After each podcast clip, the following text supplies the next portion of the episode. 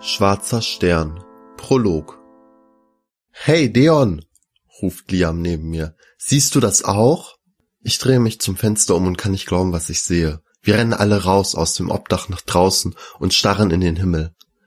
Eine große schwarze Scheibe schiebt sich langsam vor die Sonne. Ist es eine Mondfinsternis? höre ich jemanden hinter mir fragen. Nein, denke ich, eine Mondfinsternis sieht anders aus. Schon nach nicht einmal einer Minute ist die Sonne von der schwarzen Scheibe komplett verdeckt und alles wird dunkel. Dann wird es plötzlich laut. Viele Handys fangen an zu vibrieren und Töne von sich zu geben. Ich schaue auf mein Handy und lese die SMS, die ich bekommen habe. Verehrte Bürger, Bürgerinnen und Diverse, ein unbekanntes Flugobjekt hat sich zwischen Sonne und Erde geschoben. Bis wir mehr wissen, empfehlen wir Ihnen, sich in Ihre Häuser zurückzuziehen und Fenster und Türen geschlossen zu halten. Die Regierung. Gerade als ich fertig mit Lesen bin, bricht ein Durcheinander aus. Ich weiß, ich sollte nach Hause gehen, doch stattdessen wechsle ich mit Liam einen Blick. Er nickt mir zu. Ich halte die Glastür von dem Obdach auf, während Liam die Obdachlosen aus der Fußgängerzone zusammentrommelt. Erst als das Obdach bis oben voll ist, verschließe ich die Tür. Stunde um Stunde verstreicht. Im Radio läuft nur Musik, keine Nachrichten, keine Sondersendung. Nur immer wieder der Aufruf des Moderators, in den Häusern zu bleiben und die Fenster und Türen geschlossen zu halten. Die Uhr in der Suppenküche tickt unerbitterlich. Normalerweise ist es hier immer laut und alle reden durcheinander. Aber alles, was man heute hört, ist das Ticken der Uhr. Es wird 16 Uhr, 17 Uhr, 18 Uhr. Eigentlich wäre es jetzt Zeit nach Hause zu gehen, aber Liam und ich beschließen weiter im Obdach auszuharren, bis wir mehr wissen. Ich schreibe meinem Nachbarn Big Sam eine Nachricht, dass ich in Sicherheit bin. Er würde sich sonst bestimmt Sorgen machen, wenn ich nicht wie gewohnt zurückkomme. Um 20 Uhr, mehr als fünf Stunden nachdem die Sonne verschwunden ist, gibt es das erste Mal Nachrichten im Radio. Guten Abend, meine Damen, Herren und Diversen und willkommen zu den Nachrichten. Alle drehen sich plötzlich um und starren das kleine Radio an. Streng genommen sind Radios schon seit Jahrzehnten ausgestorben und wurden durch kostenlose und kostenpflichtige Internetstreams ersetzt. Aber da das Obdach zu wenig Geld für einen Internetzugang hat, habe ich, mit Hilfe der Obdachlosen, das Internetradio bei mir zu Hause mit einer UKW-Antenne verbunden, so dass wir hier mit einem alten Radio das UKW-Signal wieder empfangen können. Der Moderator fährt fort. Heute um 14.24 Uhr Ortszeit hat eine unbekannte außerirdische Macht ein großes Objekt zwischen Erde und Sonne geschoben. Seitdem wurden mehrere Sichtungen von sich bewegenden Schatten, die Menschen angreifen, gemeldet.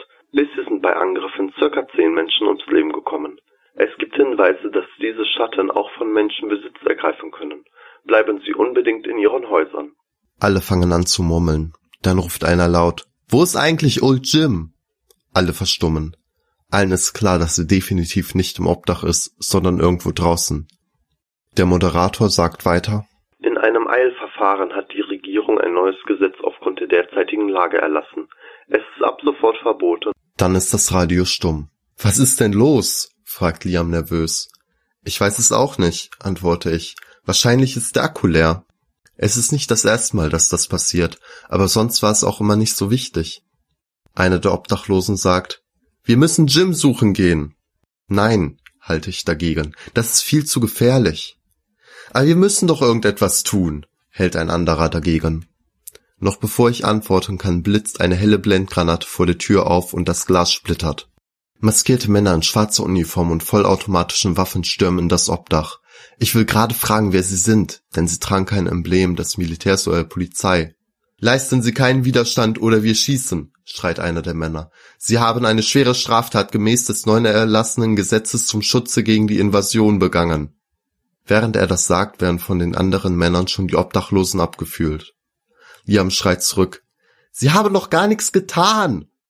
Obdachlosigkeit stellt ein Risiko für Staat und Gesellschaft dar, da Obdachlose es den Invasoren leicht machen, von Menschen Besitz zu ergreifen. Und sie, er wendet sich nun zu mir und Liam, haben potenziell außerirdische Invasoren dabei geholfen, sich zu verstecken. Sofort kommen zwei Männer von hinten und führen uns unsanft ab.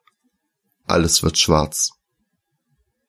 Nachdem ich nach Wochen in der Untersuchungshaft gegen eine Kaution von Big Sam wieder freikomme, erkundige ich mich beim Gefängniswärter.